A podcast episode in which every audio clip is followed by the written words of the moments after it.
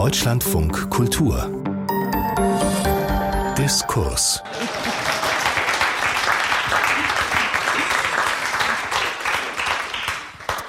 Sie hören im Programm von Deutschlandfunk Kultur die Sendung im Diskurs. Mein Name ist Christine Watti und Sie haben auch gerade schon Publikum gehört. Wir zeichnen diese Aufnahme am 5.12. auf im Museum für Kommunikation in Berlin. Die Zuschauerinnen und Zuhörer hier vor Ort haben sich vor diesem folgenden Gespräch schon in großen Teilen zumindest mit der Ausstellung Klima X beschäftigt die die wichtige Frage in Bezug auf die Klimakrise stellt und die wir gleich mit aufs Podium nehmen. Wieso tun wir eigentlich nicht, was wir wissen? Sie können sich mit diesen Fragen noch bis zum nächsten Herbst, also des nächsten Jahres hier auseinandersetzen. Und als ich gerade das Enddatum der Ausstellung gesehen habe, da habe ich gedacht, das ist ja noch ein ganzes Jahr, in dem man viel lernen kann über sich und Entscheidungsprozesse, über Klimarettung, über wann sie angemessen für einen privat ist, wann man sich gesellschaftlich engagieren müsste, ist es machbar, ist es verträglich für einen selbst. Und dann dachte ich, aber damit schlittern wir ja nach Ansicht von Experten und Aktivistinnen noch weiter Richtung Katastrophe, noch mal ein Jahr mehr, während wir hier uns noch eine Ausstellung angucken, miteinander diskutieren. Und währenddessen, während ich spreche, findet in Dubai die Weltklimakonferenz statt, ausgerechnet in Dubai. Und selbst mir fällt inzwischen schwer, die Berichterstattung zu verfolgen, weil man doch irgendwie so gewöhnt ist, da kommt meist wenig Hoffnung raus und damit bin ich schon mittendrin mit all diesen Fragen. Noch ein Jahr nachdenken, können wir uns das leisten? Weltklimakonferenz in Dubai, kommt dabei was raus oder nicht? Haben wir eigentlich noch Zeit? Damit bin ich bei diesen Fragen in, oder diesem überforderten Schulterzucken, das wahrscheinlich viele Menschen umtreibt dieser Tage. Und man könnte aber auch sagen, diese Moderatorin stellt an dieser Stelle schon eine völlig aktivistische Frage, weil vielleicht geht gerade nicht mehr oder vielleicht passiert schon alles, was überhaupt möglich ist. Und genau über diese Fragen, warum tun wir nicht, was wir wissen? Wie setzen wir uns für Klimagerechtigkeit ein oder auch nicht? Was hat das mit dem privaten Kontext zu tun? Und wann sollte man sich oder kann sich in größeren Gruppen engagieren? Darüber möchte ich mit Steffen Mau sprechen. Er ist Soziologe und Professor für Makrosoziologie an der Humboldt-Uni in Berlin. Und weil wir hier mit Publikum unterwegs sind, gibt es für jeden Gast bestimmt einen Applaus. Hallo Steffen Mau. Hallo.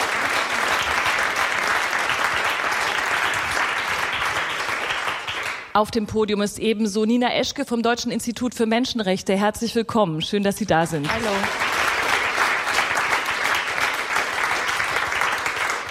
Und dabei ist auch Christoph Podewils, war lange Jahre Wissenschaftsjournalist, ist Experte für erneuerbare Energien, Buchautor und heute in der Unternehmenskommunikation für das Schweizer Unternehmen Meyer Burger tätig, das Solarmodule herstellt. Herzlich willkommen, Christoph Podewils.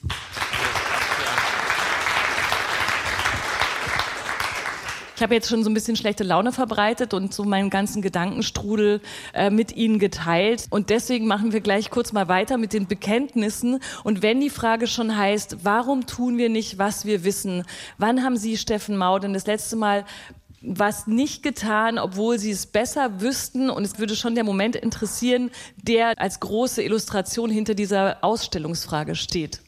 Ja, ich habe vor einer Woche einen Kamin angezündet, äh, oh weil das so schön äh, wohlig war und äh, das Feuer natürlich so wunderbar loderte, obwohl ich genau weiß, dass man das eigentlich nicht machen sollte. Und wie haben Sie sich gefühlt? Äh, ich habe da gar nicht so viel drüber nachgedacht. Aber ich habe äh, der, ja, der Genuss äh, war natürlich da, aber es ist klar, es gibt ja äh, jeden Tag äh, 10, 15 Dinge, die man besser unterlassen sollte, wenn man alle Folgeaspekte mit einbezieht. Und das ist natürlich das Dilemmatische der gesamten Situation, dass man eigentlich nie genug tun kann oder nie genug unterlassen kann, um eigentlich der Frage des äh, menschengemachten Klimawandels so zu begegnen, wie wir das alle müssten.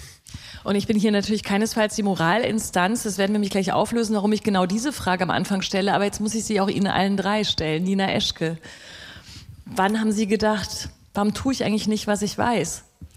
Ähm, das denke ich gerade, weil ich werde tatsächlich familienbedingt in einer Woche in ein Flugzeug steigen, um meine Weihnachtsferien äh, in Europa zu verbringen, aber nicht in Deutschland. Äh, da bin ich hin und her gerissen. Einerseits will ich natürlich meine Familie sehen, aber andererseits weiß ich auch, äh, Fliegen ist äh, ein Klimakiller und das ist äh, natürlich nicht gut.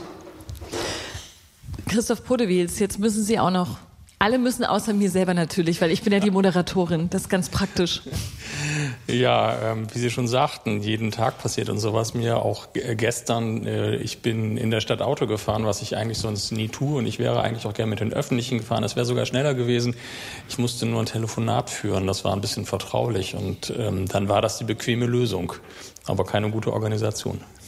Ich habe natürlich diese fiese Einstiegsfrage gewählt, weil man natürlich auch in all Ihren Antworten sofort durchhört, es ist eine moralische Ebene, die wir da sofort einziehen. Und die Frage ist ja auch immer, fühlt man sich schlecht, weil man denkt, man muss es anderen mal erklären, weil in seinem eigenen Kontext wiederum ist vielleicht der Flug oder diese Autofahrt ein ganz, ganz kleiner Teil, weil man an vielen anderen Stellen ähm, sich gut verhält, richtig verhält oder so verhält, wie man sich eben gerne auch verhalten möchte, wenn man das Klima im Blick hat. Ist diese moralische Bewertung von was tun Sie denn gerade, was tun Sie denn nicht, Steffen Mau, an Sie geht die Frage, ist die schon Teil des Problems, über das wir diskutieren, weil es zwangsläufig immer mal wieder dazu führt, dass Leute sagen, okay, gut, dann mache ich eben jetzt alles falsch. Oder dann will ich an dieser Diskussion nicht teilhaben, weil tatsächlich ist mir das zu moralisch aufgeladen. Ich werde ständig ausgegrenzt. Ich muss ständig sagen, was ich richtig oder was ich falsch mache.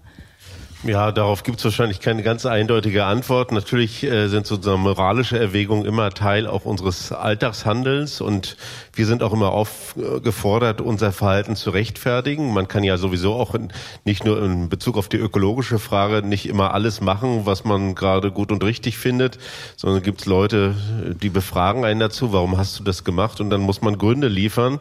Und bei der Frage des Klimawandels ist es oft schwer, sozusagen plausiblen Grund äh, zu liefern. Dann hat man eben auch äh, vielleicht Zielkonflikte. Man möchte die Familie besuchen und äh, das führt dann eben dazu, dass man möglicherweise durchs Fliegen CO2 ausstößt.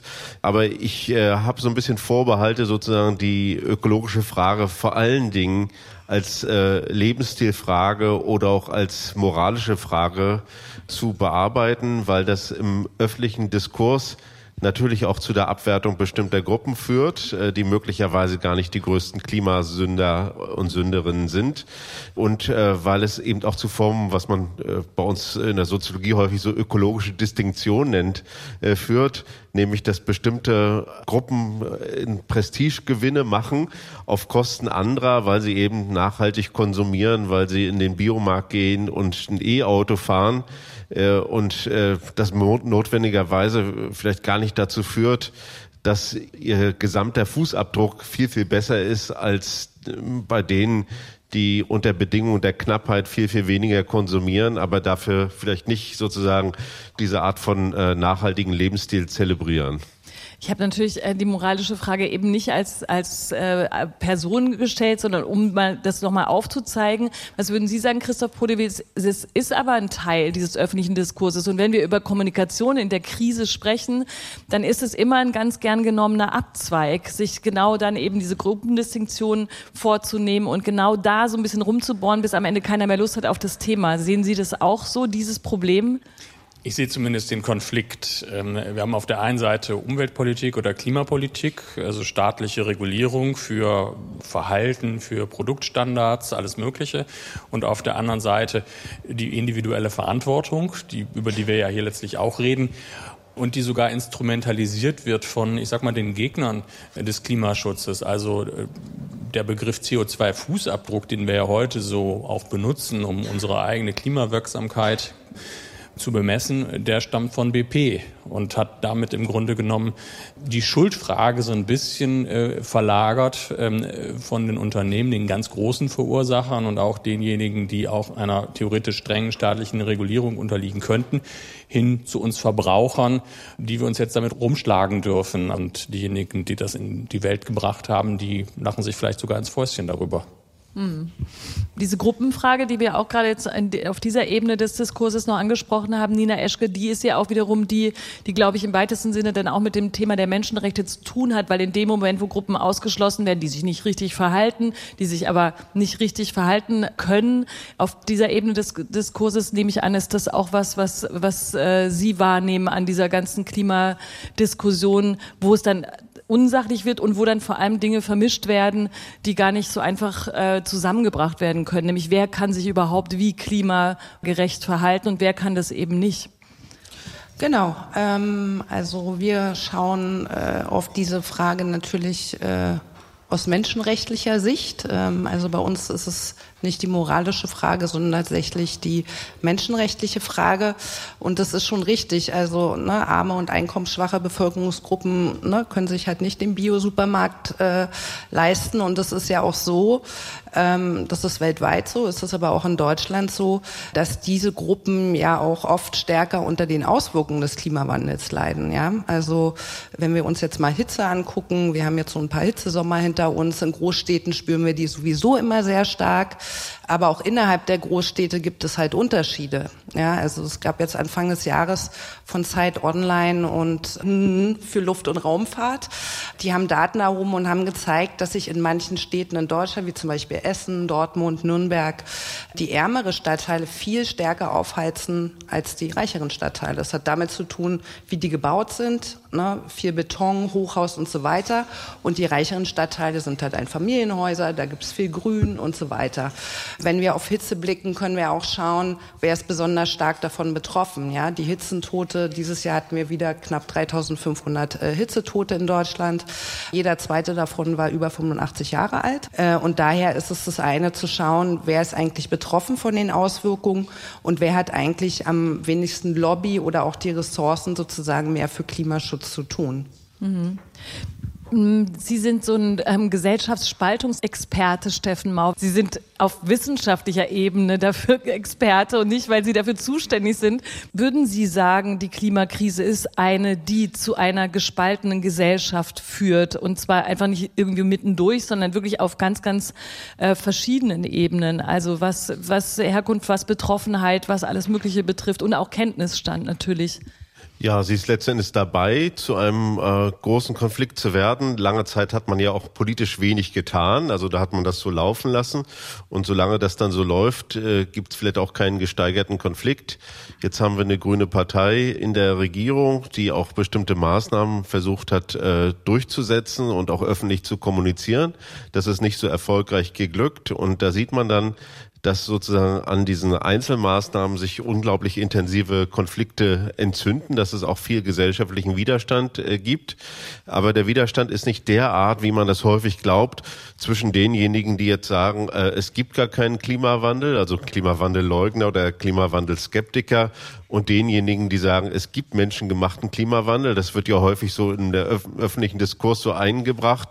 Und da müsste man alle Leute nur noch aufklären und Informationskampagnen starten und dann wird alles gut, weil die Leute dann eine Art von Klimaproblembewusstsein haben. Aber das ist de facto nicht der Fall. In Deutschland äh, regelmäßige Studien zeigen immer, wir haben unter zehn Prozent äh, von Leuten, die den Klimawandel leugnen. Die allermeisten Leute halten den für ein gravierendes politisches und gesellschaftliches Problem, für ein globales Problem, aber auch durchaus für ein nationales und lokales äh, Problem. Aber es gibt natürlich eine Diskrepanz zwischen äh, sozusagen Wissen und Handeln und es gibt Konflikte eher auf der Ebene, wie wir eigentlich den sozial-ökologischen Wandel gestalten. Also den einen geht das alles viel zu schnell die sagen, ich kann nicht mehr, ich komme nicht mehr hinterher, ich habe auch nicht die Ressourcen, um mich umzustellen. Die anderen sagen, es geht nicht schnell genug mit dem Wandel, weil äh, ja 1,5 Grad Erwärmung, Erderwärmung steht schon quasi vor der Tür. Äh, manche äh, Dinge sind natürlich auch irreversibel. Es gibt auch ökologische Kipppunkte. Äh, darum entspinnt sich der Konflikt. Und ein zweiter Konflikt natürlich um die Frage der Kosten- und Lastenverteilung der sozial-ökologischen Transformation, dass die einkommensärmeren Schichten häufig das Gefühl haben, ich äh, schaffe es schon kaum bis zum Monatsende und jetzt soll ich mich auch noch um das Ende der Welt kümmern. Äh, wie geht das eigentlich äh, zusammen? Aber es finde ich interessant, dass Sie nochmal sagen, dass es eben eben nicht diese Spaltung ist zwischen ich glaube da nicht dran und ich glaube da doch dran, aber das macht es dann eben wiederum so komplex. Weil normalerweise stellt man an der Stelle oder würde ich die Frage stellen, ist die Kommunikation nicht geglückt? Dann würde ich Sie angucken, Herr Podewils, und würde sagen, sagen Sie mal, wie kann man das denn alles besser kommunizieren? Aber wir müssen ja quasi auf so vielen Ebenen so viele unterschiedliche Zielvorgaben quasi kommunizieren. Also so, dass alle wirklich verstehen, für wen es wann, warum, wie geht. Können wir das eigentlich vergessen oder haben Sie da doch noch eine Kommunikationsidee als Kommunikationsexperte? Die Silver Bullet habe ich da auch nicht. Aber was ich beobachte, ist, ähm, dass eigentlich die Menschen in Deutschland zumindest ähm, die letzten 15 Jahre vielleicht, 17 Jahre eingelullt wurden. Den wurde im Grunde genommen weiß gemacht, wir können Klimaschutz und Energiewende schaffen und ihr merkt es gar nicht. Wenn ich mit erneuerbaren Energien als eine wichtige Klimaschutzmaßnahme zum Beispiel in Kontakt kommen wollte, der musste das eigentlich nicht tun. Es sei dann erstmal durch den Windpark gefahren. Das hat ihm vielleicht nicht gefallen. Oder es sei denn, er fand es super und hat sich eine Solaranlage zum Beispiel aufs Dach gesetzt, also partizipiert. Menschen, die das alles nicht wollten, die haben de facto keine Berührungspunkte äh, zum Thema Klima- und Energiewende gehabt. Einmal im Jahr gab es eine Ausnahme um den Oktober herum, da wurde die berühmte EEG-Umlage, also das, was wir alle dafür bezahlt haben, bekannt gegeben. Jedes Mal eine Woche lang Aufschrei und äh, dann war es wieder weg ich glaube, dieses Modell, das ist wirklich an ein Ende gekommen. Wir kommen so allmählich in das Zeitalter der Zumutungen. Ähm, und einen Vorgeschmack haben wir gekriegt äh, in der Diskussion um das Gebäudeenergiegesetz. Da hat auf einmal jeder und jede gemerkt, der oder die eine Heizung im Keller hat, oh, das könnte mich betreffen. Und was bedeutet das dann? Und eine Überforderung setzt dann natürlich sofort ein, weil man muss sich mit Dingen beschäftigen, mit denen man sich sonst nie beschäftigt. Und es ist ganz, ganz viel äh, falsche Information auch äh, in der Welt und durchaus auch gesteuert von interessierter Seite, weil natürlich all diejenigen, die heute Öl und Gas verkaufen, da künftig in den nächsten, ich sag mal, 15, äh, 20 Jahren 100 Prozent ihres Geschäfts verlieren können. Und da geht es um zig Milliarden jedes Jahr. Von da ist diese Kampagne geschürt worden und hat ganz, ganz viel Verunsicherung verursacht und ist eben nicht beispielgebend dafür, wie man äh, eine Klima- und Energietransformation gestaltet. Die nächste Maßnahme, die wir hier anpacken, die sollte, finde ich, tatsächlich besser vorbereitet werden, auch gerade kommunikativ und vor allen Dingen davon geleitet sein, so was nützt mir das denn jetzt eigentlich persönlich? Also jenseits des Weltverbesserungsgedanken, aber habe ich vielleicht eine wärmere Wohnung, zahle ich weniger Geld für Energie, äh, hat vielleicht auch mein Haus ähm, einen höheren Wert anschließend oder kann ich sogar selbst Energie erzeugen? Und äh, also wie mache ich da mit? Aber Nina Eschke, ich habe gerade gedacht, Sie, eigentlich äh, müssten Sie genau an der Stelle ja einhaken, an der Stelle, wo Herr Podewil sagt, was nützt mir das persönlich? Das ist der, die Vermittlungsgrundlage, weil da fehlt ja wieder der zweite Teil der Frage, nämlich was nützt mir das persönlich, aber was bedeutet denn diese Maßnahme wiederum für andere Leute? Also die Komplexität der gesamten Frage ist ja nie abgedeckt. Und wenn man versucht Menschen zu vermitteln, wie sie selber damit klarkommen können, was es für sie langfristig bedeutet, dann spricht natürlich die Politik auch von der sogenannten Mehrheitsgesellschaft, die dann vielleicht im besten Fall genügend damit was anfangen kann. Gleichzeitig fehlt ja eben der Teil der Frage, der sie beschäftigen muss, nämlich wie sehr wird denn dann oder müsste dann auch mitvermittelt werden, was die ein oder andere Maßnahme wiederum für Gruppen bedeutet, die eben nicht in der Mitte der Gesellschaft stehen und die einfach nur überzeugt werden müssen, dass es für ihr Leben gut ist. Also für die marginalisierten Gruppen, über die wir vorher schon ein bisschen gesprochen haben. Kann man das denn vermitteln? Wie kann man solch diese Ebene auch mitkommunizieren? Also ich stimme Ihnen dazu. Ich glaube, es gibt zu wenig Daten oder es wird zu wenig drauf geschaut. Ähm, einmal, wen betrifft der Klimawandel in Deutschland ganz besonders, aber auch andererseits, wir haben bisher hier auch noch nicht über Klimaanpassung geredet. Ja, wir, wir haben hier sehr stark uns jetzt auf Klimaschutz fokussiert, aber Klimaanpassung muss auch passieren. Äh, ne, die Frage, wo fangen wir denn da an? Also ich hatte ja das Beispiel genannt mit den ärmeren Bevölkerungsgruppen in Städten, äh, wo man dann schauen muss, gut, wenn man Anpassungen macht in der Städteplanung, sollte man dann in so einen Gebieten anfangen. Ja, das muss, muss eine Priorität sein. Die andere Frage ist äh, Katastrophenschutzpläne. Ja, habe ich alle Gruppen die von Naturkatastrophen betroffen sein können, im Blick. Das ist vielleicht, ist es schon so eine von vielen Antworten und vielleicht ist sie auch gar nicht so wahnsinnig überraschend, aber sie steht trotzdem im Widerspruch zu dem, was, glaube ich, vor ein paar Monaten noch in der Klimakrise in Sachen Kommunikation ausgerufen wurde. Da gab es immer so, ja, man, man muss sozusagen die großen Bilder zeigen, man muss zeigen, wie die Welt quasi brennt.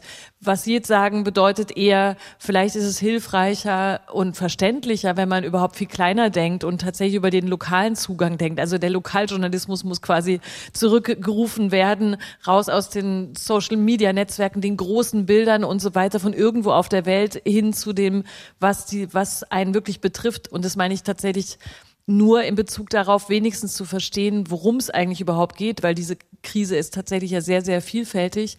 Würden Sie dem zustimmen, Steffen Mauer? Also ist dieses, ist es zu, ist es zu groß für eine Gesellschaft, wenn man die immer irgendwo auf der Welt verortet und ihr erzählt, wie der Klimawandel die gesamte Welt kaputt macht und man muss es kleiner fassen?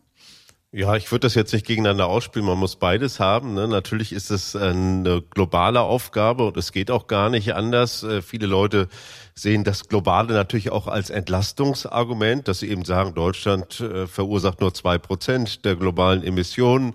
Wenn ich jetzt etwas tue, dann äh, spielt das irgendwie keine Rolle. Äh, aber natürlich äh, spüren wir jetzt auch die lokalen Auswirkungen. Ne? Also Grünheide äh, und Tesla ist ja äh, genannt worden. aber natürlich auch die Frage ja der, der ungleichen Möglichkeiten, sich überhaupt irgendwie zu schützen oder anzupassen an den Klimawandel auch äh, ja sich irgendwie mit äh, einer Klimaanlage auszustatten oder teure Jalousien zu kaufen, das ist sehr ungleich äh, verteilt. Auch die Frage, ja, wer arbeitet eigentlich im Büro und wer arbeitet unter freiem Himmel, das ist eben sehr ungleich verteilt. Wer hat manuelle Tätigkeit und kann sich nicht in ein klimatisiertes Büro äh, zurückziehen? Also das sind alles Fragen, wo wir eben heute sehen, da schlägt jetzt der Klimawandel durch und schafft auch eine Art von neuer Ungleichheitsstruktur. Äh, das ist in der Interpretation der Leute noch nicht so stark. Jedenfalls zeigen das unsere Untersuchungen. Die allermeisten Leute sehen den Klimawandel eigentlich sozusagen als universelles Problem. Wir sitzen alle in einem Boot, wir sind alle mehr oder weniger gleich betroffen und jeder kann davon irgendwie äh, negativ äh, betroffen sein.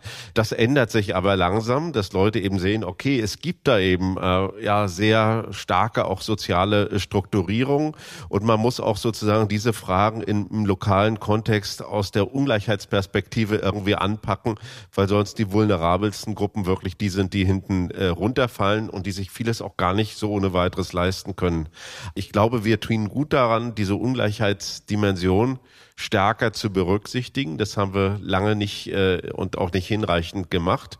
Und die betrifft natürlich auch die Frage, äh, der sozial-ökologischen Transformation. Ich hatte es schon angesprochen, ne? da kann man jetzt wieder das Gebäudeenergiegesetz angucken, da kann man sagen, das ist vielleicht sachlich und auch von den Technikalitäten irgendwie vernünftig und äh, äh, auch zielführend, aber es stellt sich für Leute schon ein äh, Problem dar, wenn sie sagen, okay, da gibt's jetzt die Oma in Südbrandenburg, äh, die hat ein Haus, das hat zwar eine große Quadratmeterzahl, aber die heizt im Winter nur ein Zimmer und die zieht auch ihr Gemüse aus dem Garten, die hat ganz geringe Emissionen und die muss jetzt ihr Haus energetisch sanieren und ein neues Heizungssystem einbauen und hat so ähnliche Kosten wie jemand, äh, der möglicherweise damit auch noch sein Swimmingpool heizt. Was Herr Podewitz gesagt hat, das finde ich auch ganz wichtig. Leute müssen auch erkennen, dass das nicht nur Kosten verursacht, sondern auch Nutzen haben kann. Und das ist äh, viel zu wenig bislang äh, auch in der Öffentlichkeit kommuniziert worden. Ja, ich glaube, das ist sogar ganz entscheidend, äh, was Sie sagen, dass der Nutzen für einen selber, der unmittelbare, verstanden wird. Weil wir haben ja eigentlich äh, so ein Ungleichgewicht. Der Klimawandel, der ist was Globales und die Emissionen, die wir hier machen, die haben auch eine Auswirkung in Afrika oder äh, in, in Australien oder so, also wirklich weit weg. Die ähm, Auswirkungen des Klimawandels, die treffen uns aber zumindest auch ganz unmittelbar. Und da sind wir auch bereit, äh, in die Klimaanpassung zu gehen. Also die Niederländer fangen jetzt an, die Deiche zu erhöhen zum Beispiel, geben da unglaublich viel Geld für aus. Und auch äh, der deutsche Küstenschutz sieht sowas vor. Und äh, Kommunen überlegen, was können wir denn machen, um auch heiße Sommer besser überstehen zu können. Also da passiert, glaube ich, schon einiges. Und gleichzeitig dürfen wir aber den Klimaschutz nicht vernachlässigen, weil sonst werden ja die Anpassungsleistungen, die wir bringen müssen, immer, immer schwieriger. Und irgendwann schaffen wir es vielleicht auch nicht mehr. Und ähm, ich glaube, dass Klimaanpassung möglich ist, hat eben was mit der direkten Sichtbarkeit, mit der direkten Auswirkung zu tun. Und wenn es uns gelingt, Klimaschutz auch so zu fassen, dass es eine direkte Sichtbarkeit und eine direkte Auswirkung hat und dass es was Gutes ist, dann kann es vielleicht zusammengehen. Also dann wächst das Verständnis dafür. Wie schaffen wir das jetzt genau? Ein Beispiel. Also es macht einfach einen riesigen Unterschied, sozusagen in kleinen Kommunen, es kommt jemand, äh, der möchte investieren und ein paar Windkraftanlagen aufstellen. Da gibt es erstmal einen riesigen Konflikt. Äh, wenn das die Kommune selbst macht und hinter Bürgerstrom verspricht zu einem äh, niedrigeren Preis, dann sind die Widerstände viel, viel geringer und die Leute sind möglicherweise sogar begeistert, dass sie alle auch äh, sozusagen ökonomisch daran partizipieren können. Und ich glaube, wir müssen viel, viel stärker über solche Beteiligungsmodelle äh, nachdenken. Es ist ja nicht nur so, dass diese Transformation, auch die wirtschaftliche Transformation, immer nur eine Investition ist äh, und immer nur kostet, sondern es gibt auch Leute, die daran unglaublich viel Geld äh, verdienen. Aber ich glaube, es wäre sinnvoll, sozusagen diese Möglichkeit des Mitverdienens auch breit äh, zu verteilen und unmittelbar auch in äh, lokalen Kontexten, in regionalen Kontexten äh, ja über Modelle nachzudenken, Beteiligungsmodelle, äh, wo viele Leute irgendwie erkennen, ja, das ist ja unglaublich sinnvoll, äh, das äh, so zu machen. Dann wäre das viel sinnvoller.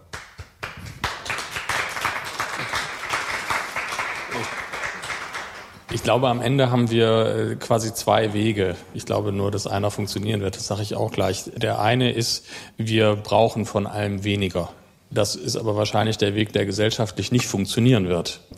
Wenn alle Menschen das gleiche Einkommen haben sollten auf der Welt, dann würde für uns Deutsche das bedeuten, wir müssten im Mittel auf 85 Prozent unseres Einkommens verzichten. Äh, da würde ich mich wahrscheinlich auch gegen wehren, ganz ehrlich. Und äh, deswegen glaube ich, ist der andere Weg ähm, derjenige, der wahrscheinlich besser funktioniert und das ist äh, Technologie. Wir haben da schon eine ganze Menge. Ne? Und wir haben auch eigentlich in der Vergangenheit viel erreicht. Wenn Sie sich an die FCKW-Diskussion erinnern, die ist ja nicht dadurch zu Ende gegangen, dass die Menschen keine Sprühdosen mehr verwendet haben, sondern die ist zu Ende gegangen, äh, weil auf einmal andere Treibgase zur Verfügung standen. Und genauso können wir es eben beim Strom auch machen. Heute sind LEDs Standard. Erinnern Sie sich mal an die Diskussion vor, ich glaube, so ungefähr zehn Jahren, als es darum ging, die Glühbirne diese Stromheizung abzuschaffen. Das war unglaublich. Ne? Da und, bin ich nur totaler Nostalgiker. Ja. Naja, inzwischen gibt es LED-Birnen, die sehen ungefähr so aus wie das, was sie gut finden, was ich auch gerne mag im Übrigen. Das passt sogar hier ins Berliner Straßenbild, in die Gaslaternen. Also das ist alles da. Es gibt dann immer diejenigen, die uns ein bisschen daran hindern wollen, das zu nutzen. Große Energiekonzerne zum Beispiel. Und gegen die müssen wir noch was machen. Ich fand, ich möchte trotzdem nochmal sagen, dass das Beispiel von Ihnen, Herr Mau, gerade das klang gut, aber auch so tatsächlich sehr klassisch. Also man, man äh, organisiert Teilhabe über, du kannst auch mitverdienen. Das ist auch was, womit du in einer Art von Gemeinschaft, die da wirklich teilhat, auch in einem finanziellen Sinne, das ist gut für dich, mach doch mit. Ist die schon ganzheitlich genug gedacht, äh, Frau Eschke, diese Teilhabe? Genau, also beim Wort Beteiligung habe ich auch gleich aufgehorcht. Nicht nur Beteiligung an dem Gewinn, aber Beteiligung natürlich aus menschenrechtlicher Sicht breiter gedacht. Weil Beteiligung auch von den Gruppen, äh, die halt nicht so sichtbar sind, äh, die zu beteiligen, weil dann äh, findet man ja auch heraus, dass bestimmte Maßnahmen, ob es nun Klimaschutz oder Klimaanpassung ist, sich negativ auf diese Menschen auswirken. Und ähm, Beteiligung, also jetzt, ich weiß nicht, ob Sie es mitbekommen haben, Anfang des Jahres hat ja der Bundestag äh, den ersten Bürgerrat des Bundestages eingesetzt zum Thema äh, Nahrung und Ernährung. Ja, das sind 160 TeilnehmerInnen, ist über ein Losverfahren. Da wurde geguckt, Herkunft, Alter, Geschlecht und so weiter. Und die sollen jetzt bis Anfang nächsten Jahres Empfehlungen darlegen, also so eine Art BürgerInnengutachten ähm, erstellen. Na, und da kann man ja mal schauen, ob das, wie das funktioniert und ob das gut funktioniert. Also es kann auch ein Format sein, sozusagen Leute zu beteiligen, nicht nur in finanzieller Hinsicht, sondern auch, dass sie sozusagen Mitsprache haben, wie dieser ökologische Wandel äh, gestaltet werden kann und auch inklusiv gestaltet werden kann. Es gibt ja andere Länder, wo das schon intensiv eingesetzt äh, wird. Großbritannien zum Frankreich Beispiel, auch. Frankreich. Äh, und äh, meistens sozusagen zur Lösung von sehr konfliktiven Problemstellung auch dann im lokalen Kontext. Also eine Überlandtrasse soll gebaut werden, äh, Rohrleitungen werden verlegt. Äh, und der Vorteil dieser Bürgerräte ist natürlich, oder der Mini-Publics, wie das manchmal heißt, äh, ist natürlich erstmal die, die breite Beteiligung über Losverfahren äh, zum Beispiel, aber dass eben auch sehr unterschiedliche Perspektiven, Stimmen, Erfahrungswelten Gehör bekommen. Äh, und äh, es geht nicht darum, dass da jeder mitmacht, äh, sondern Leute haben häufig eine hohe Akzeptanz für die Resultate dieser Verfahren, äh, weil sie das Gefühl haben, dass sozusagen auf der prozeduralen Seite erstmal sichergestellt worden ist, dass relativ viele sich daran irgendwie beteiligen konnten und dass eben auch eine Pluralität von Gesichtspunkten berücksichtigt wurden äh, und dass der gefundene Konsens im Lichte der vielen Argumente und auch der unterschiedlichen Interessen, die da zusammenkommen, dass das irgendwie äh, Sinn macht, dass man für auch nichts Besseres erzielen kann. Das sind natürlich häufig Kompromisse, aber es ist oft so, dass dann auch ein hohes Problembewusstsein und auch ein hohes Bewusstsein dafür, dass man ein Problem lösen muss, äh, erstmal äh, äh, ja hergestellt wird. Und man kann das vielleicht lernen von erfolgreichen Transformationen. Die funktionieren immer dann, wenn die Leute so etwas wie ein Sense of Ownership entwickeln. Und äh, wenn wir sozusagen Transformationsprozesse haben, die relativ stark von oben nach unten so durchstrukturiert werden, jemand entscheidet etwas an einem grünen Tisch oder in einem politischen Hinterzimmer und dann wird das verkündet und die anderen Leute mit, sollen mitmachen, das wird nicht funktionieren. Da ist Partizipation eben das A und O, aber eben auch das Gefühl, ja, ich äh, bin irgendwie nicht äh, sozusagen verohnmächtigt, sondern ich äh, kann da selber auch irgendwie mitgestalten. Und das ist auch ein positives Selbstwirksamkeitserlebnis. Ich möchte da so gerne dran glauben. Wir haben nur, also das ist alles richtig, was Sie sagen. Und äh, es gibt solche Prozesse und Bürgerbeteiligung ja auch in vielen Infrastrukturprojekten seit Ewigkeiten. Und wir erleben aber zwei Dinge. Erstens, das Ergebnis trägt nicht unbedingt immer. Also gutes Beispiel finde ich dafür sind äh, die Stromleitungen äh, von der Nordseeküste nach Bayern, wo es im Jahr 2014 schon mal einen Kompromiss gab. Wir bauen die Dinger jetzt und zwar in, mit diesen Monstertrassen, Überlandleitungsmasten. Und äh, das ist kassiert worden, weil es auf einmal die Stimmung sich gewendet hat. Und das für mich schwerer wiegende Argument ist aber, dass uns eigentlich für diese Prozesse, wenn man sie gut machen möchte, und damit ist ja ganz viel Lernen verbunden, ganz viel mitnehmen, fehlt uns die Zeit. Wir haben ja nur noch eigentlich bis Ende des Jahrzehnts, um äh, den Klimawandel aufzuhalten. Ne, das ist äh, der Zielkonflikt, den wir an der Stelle haben. Insofern kann ich sogar die Bundesregierung, die ja mit hohen Ambitionen angetreten ist, äh, Deutschland ähm, beim Klimaschutz äh, wieder nach vorne zu bringen, verstehen, dass sie das so sehr technokratisch durchbringen wollten. Ähm, aber leider klappt das auch nicht. Also ich weiß auch nicht, wie man es auflöst. Ne? Also das ist ja die Kardinalfrage. Ne? Ist die Demokratie selber auf eine Art und Weise transformationsfähig, wo möglicherweise Teile der Bevölkerung auch äh, durch ein Tal der Tränen gehen muss? Ne? Also wo Zumutungen eben verteilt werden und äh, auch mitgetragen werden müssen. Äh, kann man sich überhaupt vorstellen, sozusagen, dass das durch breite Wählerschaften legitimatorisch abgesichert äh, wird. Äh, ich kenne jetzt nicht viele Beispiele, äh, wo das tatsächlich der Fall ist. Äh, es gab einige postsozialistische Phasen, wo man eben Marktwirtschaft und Demokratie gleichzeitig eingeführt hat und auch äh, starke Einschnitte hatte im sozialen Netz. Äh, das hat alles zu sehr, sehr großen innergesellschaftlichen Spannungen geführt. Aber sozusagen jetzt von diesem Moment aus das anzuschieben und zu sagen, ja, dafür bekommen wir jetzt irgendwie auch Mehrheiten, die uns auch sicher bleiben, da wissen wir nicht, wie das ausgeht. Ne? Also, und ich glaube, wir haben keine Alternative als äh, verschiedene Sachen zu probieren, auch äh, in so einer Art von Laborcharakter irgendwie äh, zu machen. Da wird sicher einiges technokratisch von oben kommen, aber es muss auch ganz viel von unten kommen.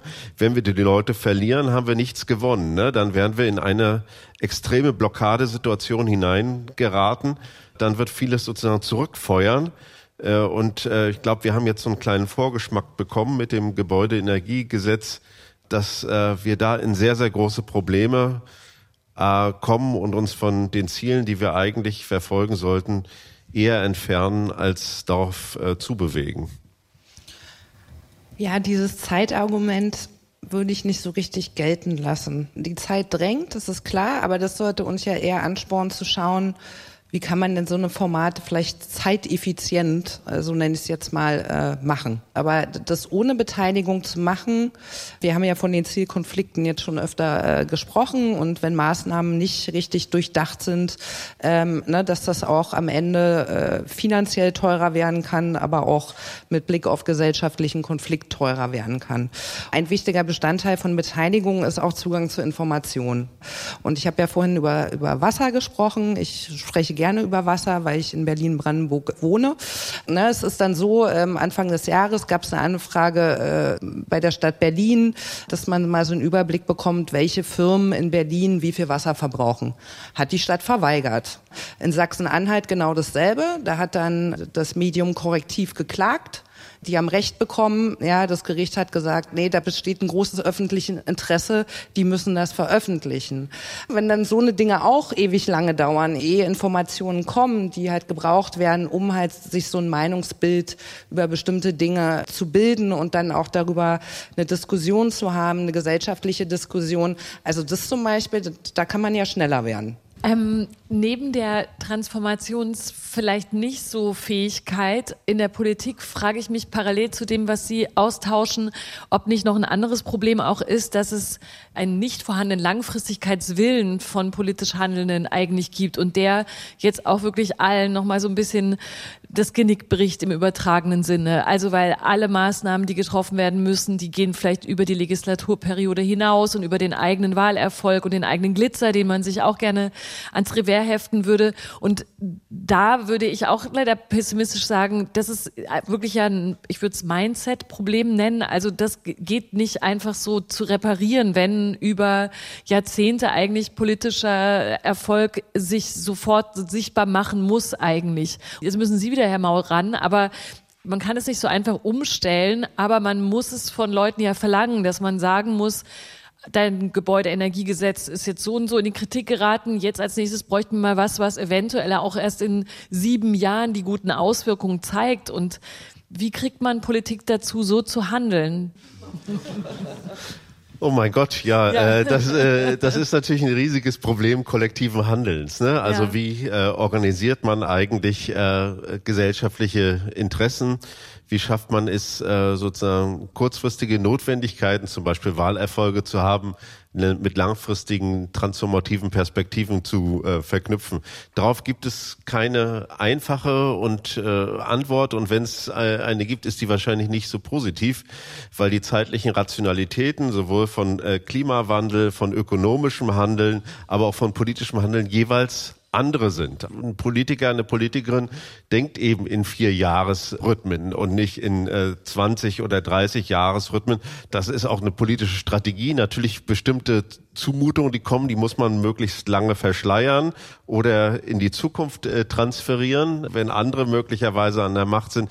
Das ist einfach nicht so ohne weiteres äh, zu lösen. Auf der globalen Ebene äh, verdoppelt und verdreifacht sich dieses Problem natürlich nochmal, weil wir äh, sehr unterschiedliche nationale Interessen haben, weil wir eine, in eine multipolare Welt hineinkommen, äh, wo alle vielleicht sagen, ja, der Klimawandel, mit dem muss man sich beschäftigen, den muss man adressieren. Aber natürlich hat jedes Land eigene Interessen Interessen.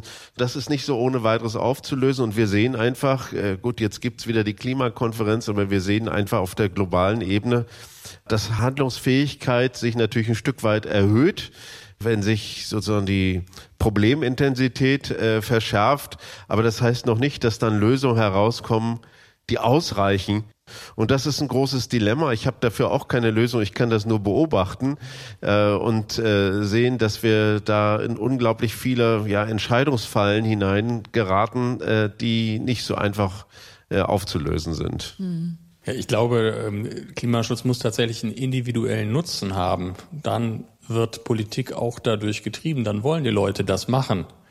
Vielleicht kleines Beispiel, wenn Sie heute äh, Solarstrom erzeugen, dann können Sie den nicht an Ihre Nachbarn verkaufen. Das geht regulatorisch nicht. Technisch ist das kein Problem. Das können Sie aber ändern. Und dann hat es auf einmal auch einen Nutzen für Ihren Nachbarn.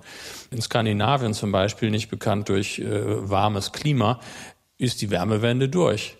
Die machen das mit Wärmepumpen, mit Holz, mit, mit äh, Fernwärmenetzen, das, was wir eigentlich auch machen wollen denen können auch Gaspreis- oder Ölpreisschocks egal sein. Das ist ein, auch ein individueller Nutzen und das kann man darstellen. Ich glaube, da müssen wir dran arbeiten.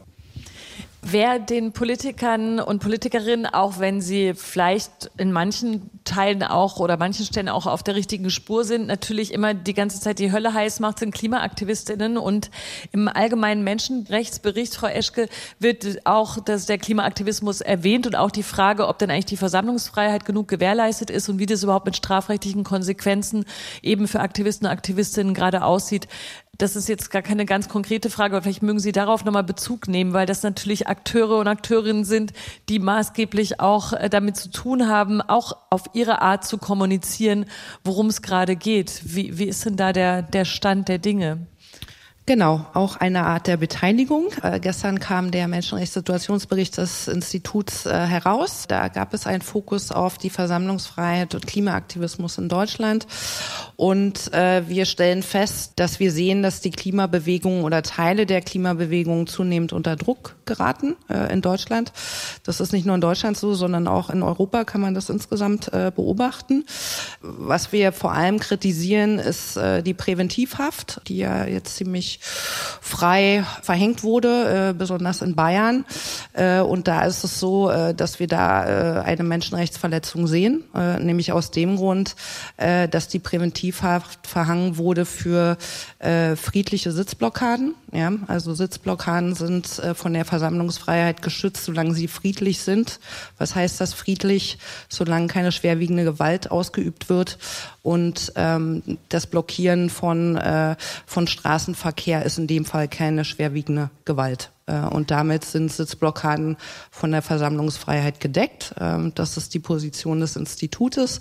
Aber wir haben natürlich auch gesehen, ne, ein aggressiver öffentlicher Diskurs, äh, insbesondere gegen äh, die letzte Generation und auch Extinction Rebellion, also Klimaextremisten, Klimaterroristen und was da nicht alles für schöne Bezeichnungen von PolitikerInnen, aber auch, wurde auch von den Medien weitergetragen gesehen haben. Und wir sehen da halt die Gefahr, dass es äh, negative Auswirkungen auf Beteiligung tatsächlich hat. Ja, weil wir wissen also, dass auch andere Teile der Klimabewegung sozusagen diesen negativen Effekt äh, merken. Also Fridays for Future melden, ne, sie haben jetzt das ein bisschen schwerer, Demos anzumelden und das kann Menschen auch abstoßen, sich zu beteiligen.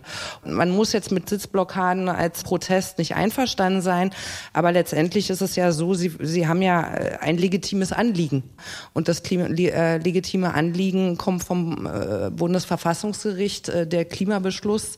Das äh, Bundesverfassungsgericht hat das Einhalten des Pariser Klimaziels als verfassungsrechtliches Ziel anerkannt, ja, und hat gesagt, die Maßnahmen müssen jetzt ergriffen werden, damit die jungen und die junge Generation, die zukünftige Generation halt nicht die meisten Lasten tragen und damit ihre Freiheiten mehr eingeschränkt werden als unsere Freiheiten jetzt. Also es ist ja auch eine Gerechtigkeitsfrage.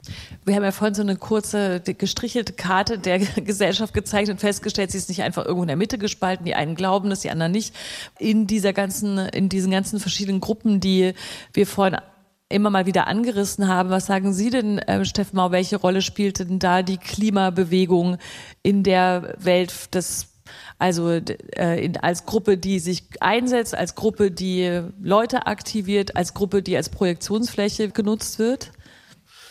Ja, natürlich äh, äh, denke ich auch das Grundrecht für äh, ja, äh, Demonstrationsfreiheit und solche Dinge, das muss natürlich ge gewahrt sein. Das äh, ist eine Ebene, auf der man das diskutieren kann. Eine andere Ebene ist zu fragen, ob das jetzt politisch äh, zweckmäßig ist, jedenfalls zweckmäßig im Hinblick auf die selbstgesetzten Ziele.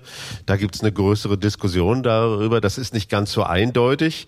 Äh, was man jetzt erstmal beobachten kann, ist das natürlich, dass sie irgendwie auch unglaublich viel äh, Wut auf sich ziehen, Gegenwehr, und zwar von Leuten, die äh, sie eigentlich als Verbündete bräuchten. Ne? Also äh, der Handwerker, der aus Brandenburg nach Berlin reinfährt auf eine Baustelle oder äh, eine Person, die eine schwangere Frau zum Krankenhaus fahren will, äh, das sind eigentlich Leute, mit denen man sich verbünden sollte und die man irgendwie dafür einnehmen sollte. Es gibt aber in der Politikwissenschaft eine große Diskussion darüber, die zum Beispiel ähm, sich damit beschäftigt, zu sagen, ja, jetzt gibt es sozusagen eine, eine extremistischere oder aktivistischere äh, Klimabewegung, äh, die heißt jetzt äh, letzte Generation Generation und das macht sozusagen den Blick auf die Fridays for Future Bewegung eher positiv, äh, weil man dann sagt, okay, das sind eigentlich, die sind viel lieber und viel netter und wir müssten die unterstützen Aktuell und nicht die äh, und nicht sozusagen ja. Äh, die stärker äh, sozusagen sich radikalisierende äh, Gruppe. Das heißt, es hätte sozusagen so einen äh, so einen, so einen positiven Übertragungseffekt äh, und andere sagen wieder, ja, das kommt eigentlich nicht vor, sondern das ist äh, eher schädlich äh, für die generelle Klimabewegung, denn wenn wir nur noch einen Konflikt äh, um die äh, Aktionen äh, der letzten Generation äh, führen, ja, dann kommen wir natürlich vom Thema ab. Ne? Also das ist äh, das ist schon ein Problem, weil das eben auf auch öffentliche Aufmerksamkeit absorbiert äh, und weil wir uns dann äh, sozusagen miteinander verkämpfen, möglicherweise von Gruppen, die sich eigentlich grundsätzlich einig äh, sind und zwar einig gehen daran, dass wir Klimaschutz brauchen und möglichst viel und dass äh, auch unglaublich viel auf dem Spiel äh, steht. Äh, und äh, wenn wir uns da alle miteinander behaken, haben wir vielleicht wenig gewonnen. Dann sollte man vielleicht eher dann finde ich, also es gibt immer ein Beispiel, äh, ja, man kann sich äh, auf eine Berliner Straße äh, kleben und die Handwerker gegen sich aufbringen oder die Berufspendler. Äh, aber ich erinnere mich, letzten Sommer in, äh, in Frankreich äh, haben die Klimaaktivisten über Nacht auf den dann immer noch bewässerten Golfplätzen die Golflöcher zu zementiert. Da haben natürlich 90 Prozent der Leute Beifall geklatscht, ne? weil das war eine Aktion, da hat man unglaublich viel Sympathie und Solidarität äh, gehabt. Das ist aus meiner Sicht jetzt viel sinnvoller, aber das ist eine private Meinung, das kann ich wissenschaftlich jetzt auch nicht unterfüttern ich weiß überhaupt nicht, wie man jetzt nach dem allem, was wir aufgerissen haben und was immer passiert in diesen Klimadiskussionen und Transformationsprozess fragen, wie wir da jetzt dazu kommen, dass wir nochmal am Ende sagen, warum wir denn jetzt oder wie wir es machen, dass wir tun, was wir wissen. Also wenn wir bei dieser allgemeinen Einstiegsfrage bleiben, warum wir, das große Wir, es nicht tun, was wir wissen, wie kommen wir denn dazu, es zu tun? Ähm, was wir nämlich wirklich wissen. Also wir haben vorhin, das können die Radiohörerinnen und Hörer nicht wissen, aber vor dieser Diskussion auch äh, mal den Begriff der Selbstwirksamkeit gehört und dafür da, davon, dass es eben vor allem in Gemeinschaften am besten funktioniert, dass man, also das, wir haben von, davon gehört, dass es irgendwie um lokale Bezüge geht, aber gleichzeitig schon das große globale Bild aufgemacht werden muss. Wir haben davon gehört, dass Transformationsprozesse gut funktionieren können, wenn Leute darin sich das Thema oder das, das Projekt auch zu eigen machen können, aber haben das auch gleich wieder ein bisschen angezweifelt.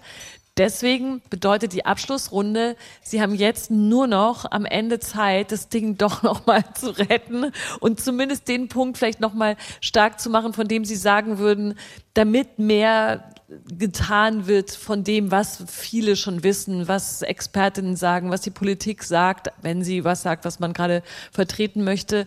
Wie kommt man zum, wie kommt man denn ins Tun? Also wie kommt man aus diesem zähen Ding, von dem wir uns die ganzen Abend erzählt haben, dass es doch alles jetzt die Zeit abläuft, raus in, so muss es passieren. Herr Mau zuerst. Ja, es geht nicht ohne Politik. Politik muss Rahmenbedingungen äh, setzen und äh, der Rahmen muss so gestaltet sein, dass die Leute das Gefühl haben, äh, sie können auf eine Art und Weise handeln, ohne sich selbst zu schädigen oder äh, ohne am Ende den kürzeren zu ziehen. Äh, es gibt so einen Begriff des Institutional Gardening. Äh, also das äh, sozusagen die Gesellschaft ist so ein Garten und den kann man natürlich äh, gießen und da kann man irgendwie die Beete haken und ziehen, aber wachsen müssen die Leute schon alleine, ne? Also oder das, was dann da im Garten wächst. Und so sehe ich auch die Aufgabe der Politik. Sie muss gute Rahmenbedingungen schaffen und eben auch Leuten ermöglichen, dass sie nachhaltig und ökologisch ihr Altersleben organisieren können. Die, die Politik ist also in dem Bild der Gärtner?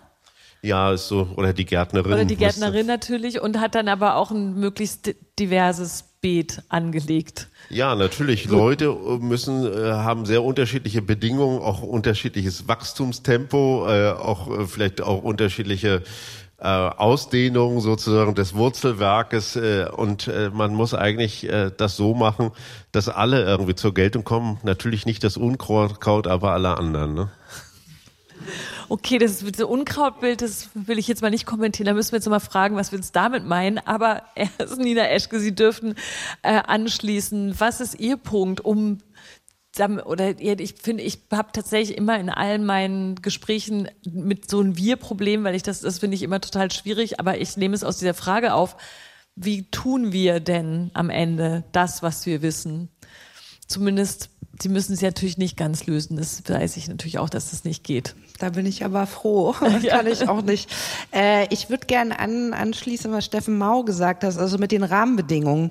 Und Herr Prodewitz, Sie hatten das auch erwähnt. Also es gibt ja viele Ziele. Es gibt ja viele Rahmen. Also jetzt äh, wurde vor kurzem das erste Bundesklimaanpassungsgesetz äh, verabschiedet. Das ist ein großes, hatten wir vorher nicht, ist ein großer Erfolg, sagt, alle Bundesländer müssen jetzt Klimaanpassung machen. Äh, und, und jetzt ist die Frage, jetzt geht's in die Umsetzung. Und, und da müssen wir halt schauen. Und da hoffe ich mir halt schon im nächsten Jahr, gerade wenn wir auf Klimaanpassung schauen, äh, dass da jetzt der Startschuss ist und dass da auch einiges äh, passiert. Also und und ich glaube, wie kommen wir ins Tun, ist auch so ein bisschen zu zeigen, ähm, äh, ne, was ist der Nutzen, das ist mal so, so einfach gesagt, ähm, aber auch, äh, was haben wir denn schon erreicht? Also ich, ich möchte mal ein Beispiel nennen, ne, Hitzetote hören wir viel drüber, aber es gab 2003 einen sehr, sehr ähm, hitzigen Sommer äh, in Deutschland und dort sind viel mehr Menschen gestorben. Und da sieht man halt schon einen Unterschied. Es gibt mehr Informationen, wie können sich Leute schützen vor Hitze, Ältere und so weiter. Es wird mehr erhoben. Das RKI fängt jetzt in diesem Jahr an zu erheben oder hat damit begonnen, äh, ne, wirklich nach Altersgruppen zu gucken, wer ist denn betroffen. Also wir, wir, wir, wir kommen schon dahin ins Machen. Es muss jetzt halt ein bisschen schneller gehen. Aber ich finde auch, dass wir gute Rahmenbedingungen haben. Äh, und die müssen jetzt halt äh, genau ausgefüllt, begärtnert, äh, gegossen, äh, umgegraben werden, äh, wie auch immer. Das möchten Sie auch im Garten mitmachen, Christoph Hodewitz noch am Ende?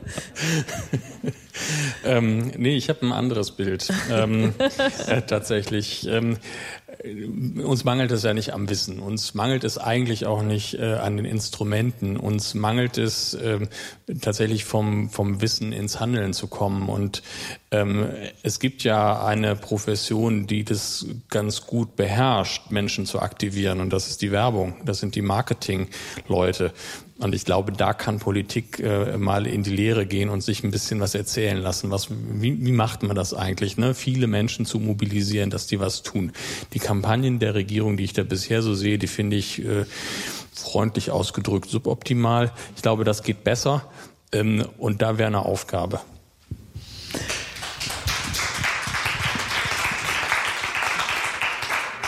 Schon der vorweggenommene Schlussapplaus, denn das war unsere Diskussion hier aus dem Museum für Kommunikation mit Christoph Prodewils, mit Nina Eschke und mit Steffen Mau.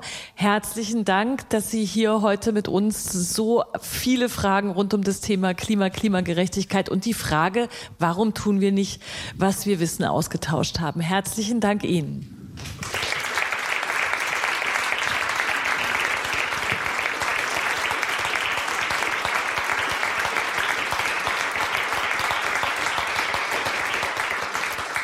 Mein Name ist Christine Watti und diese Diskussion, die können Sie natürlich nochmal online nachhören in der DLF Audiothek App am allerliebsten und gleich folgen hier im Programm von Deutschlandfunk Kultur die Nachrichten. Eine angenehme Nacht wünsche ich Ihnen.